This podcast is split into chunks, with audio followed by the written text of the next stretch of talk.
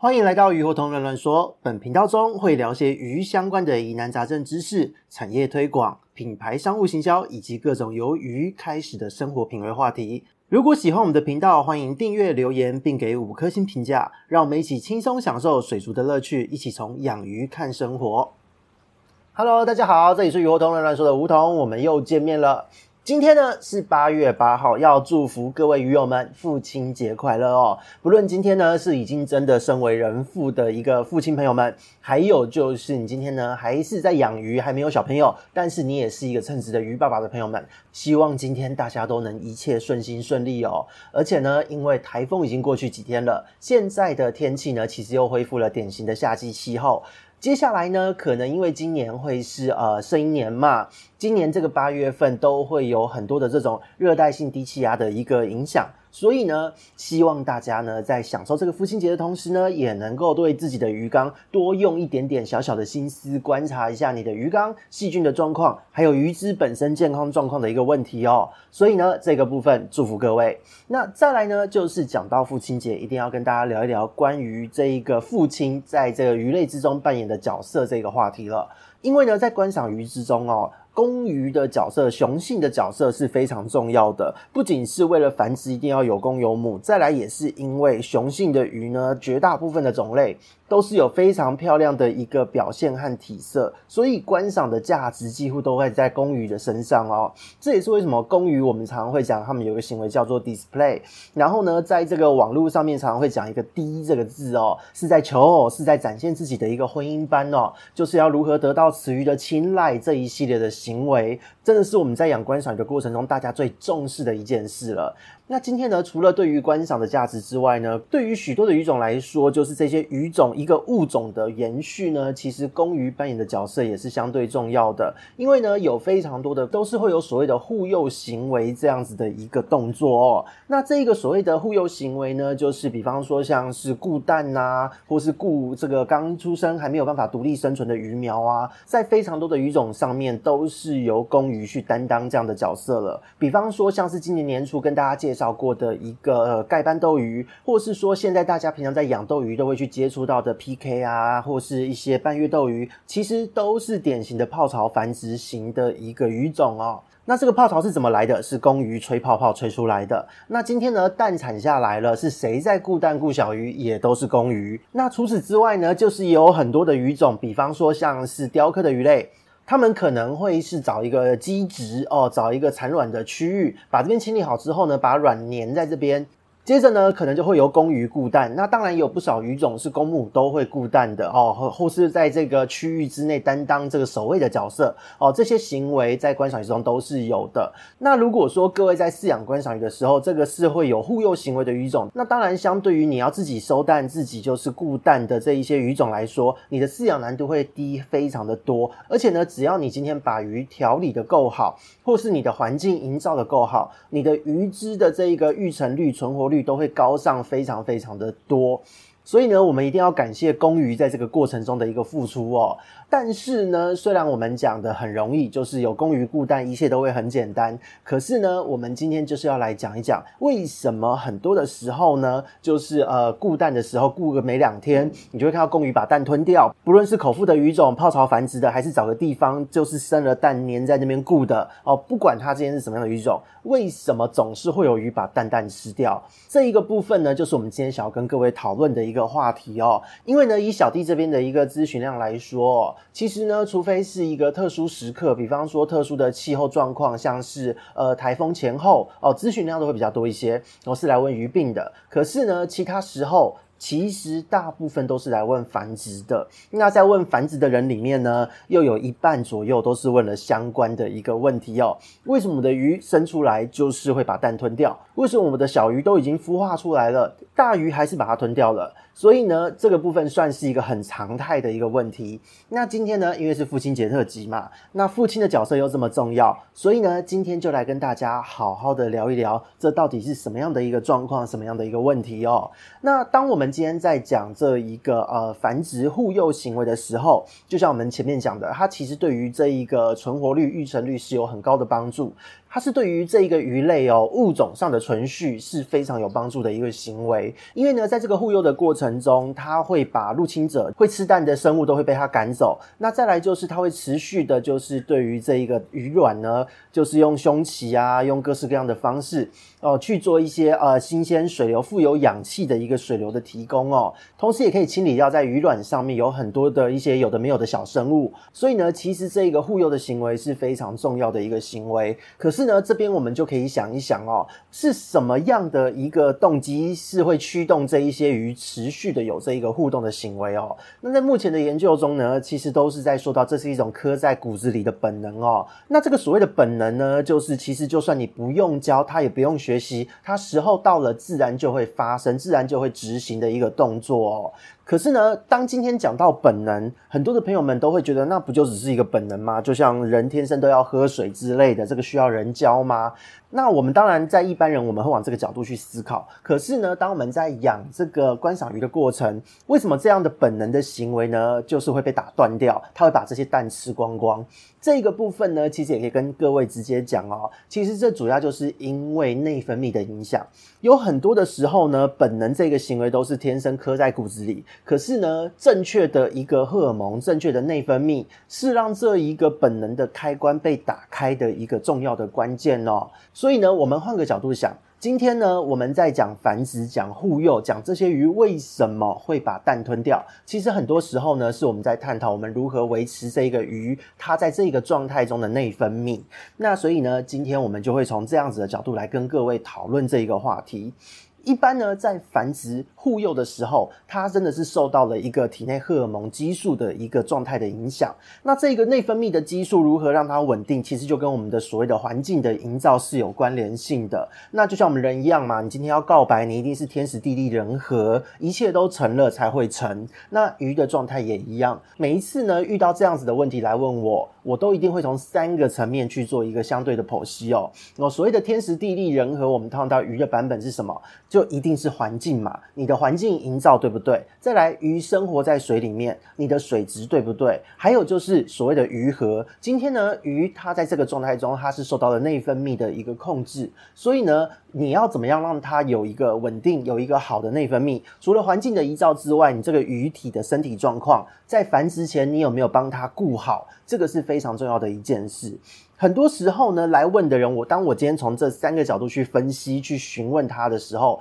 通常当客户只要回答完这三个问题，描述完，都可以立刻找出问题发生在哪里。所以呢，各位听众朋友们，如果你这边经常发生就是所谓的鱼在固蛋的时候把蛋蛋吞掉这样的事情，你经常遇到这种状况，请你好好的从这三个角度去思考。第一个水质，有的时候我们会说繁殖的关键是在震荡。震荡呢，其实是在模拟所谓的一个降雨，模拟一个水质瞬间的变化。因为有非常多的时候呢，这一个瞬间的变化就是足以让这个鱼它的内分泌到达正确状态的一个开关，会诱使这个鱼产生一系列的繁殖行为。所以震荡是一个。可是呢，震荡的目的这一个瞬间是为了要让鱼进入繁殖的状态。可是呢，繁殖完了之后，它要护佑，它的内分泌也是要维持一个对的状态。所以呢，当我们今天在震荡了之后，很多人呢，其实吞蛋都是来自于这一个震荡过头了。就是呢，它的这个震荡对了，可是，在之后的操作中，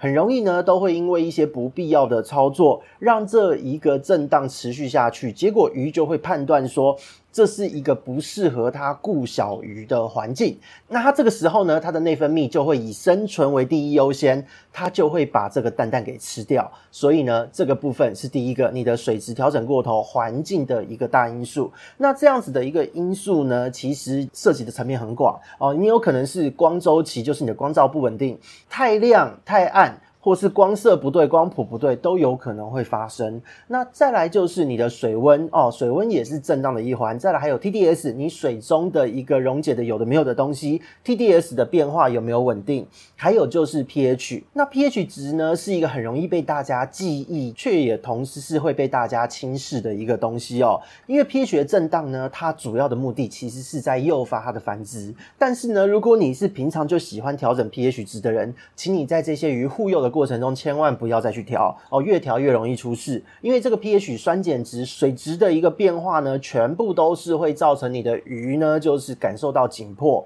内分泌就改变了，而把这个蛋或鱼苗直接吃光的一个关键主因之一哦。那再来就是温度非常的重要，因为呢，温度会影响到这个鱼卵发育的一个状态。那如果你长期都是在很高温的水体中去做这个鱼卵的孵育，那部分鱼种呢，以目前研究来说，其实普遍都是在二十四到二二十六会是一个比较好的一个孵化的温度。那今天呢，如果你要偏高一点，二十六到二十八，它会增加它的这一个发育的速度，是会缩小你的照顾压力的。可是呢，以二十六度作为一个分界呢，其实越高温，它畸形的几率也会相对变高。所以这一个部分。温度、pH 都很重要。那再来就是溶氧的部分哦。如果你今天小水体还好，可是如果你今天水体比较大，你在清鱼固蛋的过程中氧气不足，很容易这时候也会让这些鱼呢把蛋蛋都吃掉的。所以呢，溶氧也会有所影响。所以呢，讲了这一些关于所谓的呃环境的部分，总而言之就是当你震荡完成孵化后，你要让它稳定。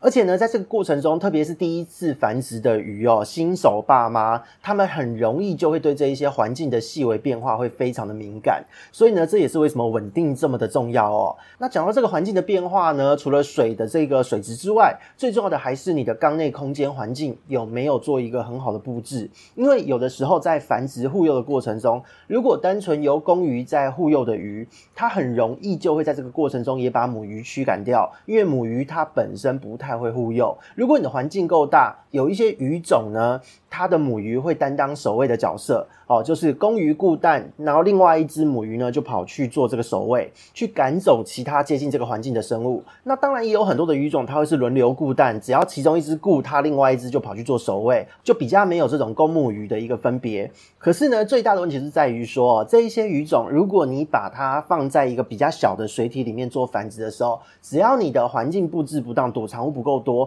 因为呢，它的这一个总水体量小，原本应该要担当守卫的这个角色，它很长就会被固蛋的这个角色也认为有一些威胁性在，它就会把它驱赶开来。这时候很容易就会造成，就是固蛋的这一方把另外一方呢，本来要担当守卫的给打飞的状态。除了对种鱼有所伤害之外呢，也会增加就是吞蛋的一个机会哦。那除了空间问题之外呢，就是很多时候来自于外界的干扰，这个也是他们会吞蛋的一个主因哦。就比方说，你可能平常没有特别拍照的习惯，结果呢，你看到了鱼繁殖了、生了蛋了，蛋快孵化了，好开心，你就一直拿着手机一直照、一直照、一直照。如果你的鱼呢，对于你拿起手机拍照的动作是很不适应的话，它会第一次看到也会非常的紧张，它会觉得是不是一个巨大的入侵者。所以呢，如果你平常没有做这个动作，当你今天看到鱼在生蛋，你要拍影片、拍照，都会有很高的几率，在你拍完之后的几小时之内，你的蛋蛋就被种鱼们给吞掉了。所以呢，要让你的鱼习惯你的这一个手机是非常重要的一件事。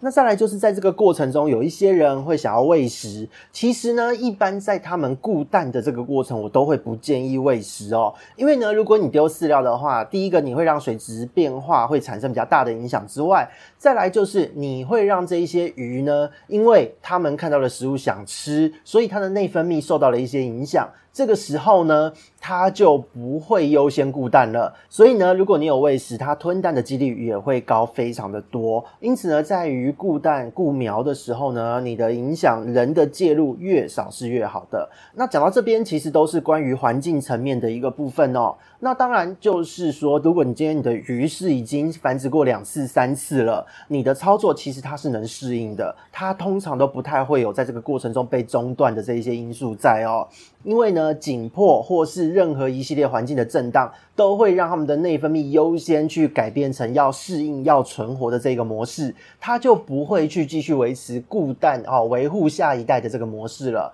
你的鱼驯化的够好都没有问题。可是如果今天在繁殖的过程中，你一直持续遇到类似的问题，你的鱼第一胎永远出不来，你的操作是可以从这一个部分去调整的。人为的介入、水质的震荡，还有停止喂食这一些，全部都要连带考虑进去。那再来就是讲到体内的这一个点，在过去的集数中，我们多次强调，你不要让你的水温过高，然后呢，要记得提供多元的饵料，不要定时的下药，不要滥用药物，还有就是滤材不要过多，累积了过多的毒素。那其实这一些都是让你的鱼能够维持一个正常内分泌的一个很重要的前提哦。所以呢，我们这边就不针对这一个多做赘述。你平常的调理决定了你的鱼精卵品质到底好不好，这是一个长期几个月甚至用年来算的一个层面的影响。那我们这边呢，过去提很多，我们今天就不多说，就针对环境来做一个明确的说明。所以呢，老生常谈，再次劝劝大家不要乱搞，把你的鱼平常的身体状态养好，这个是非常重要的一件事。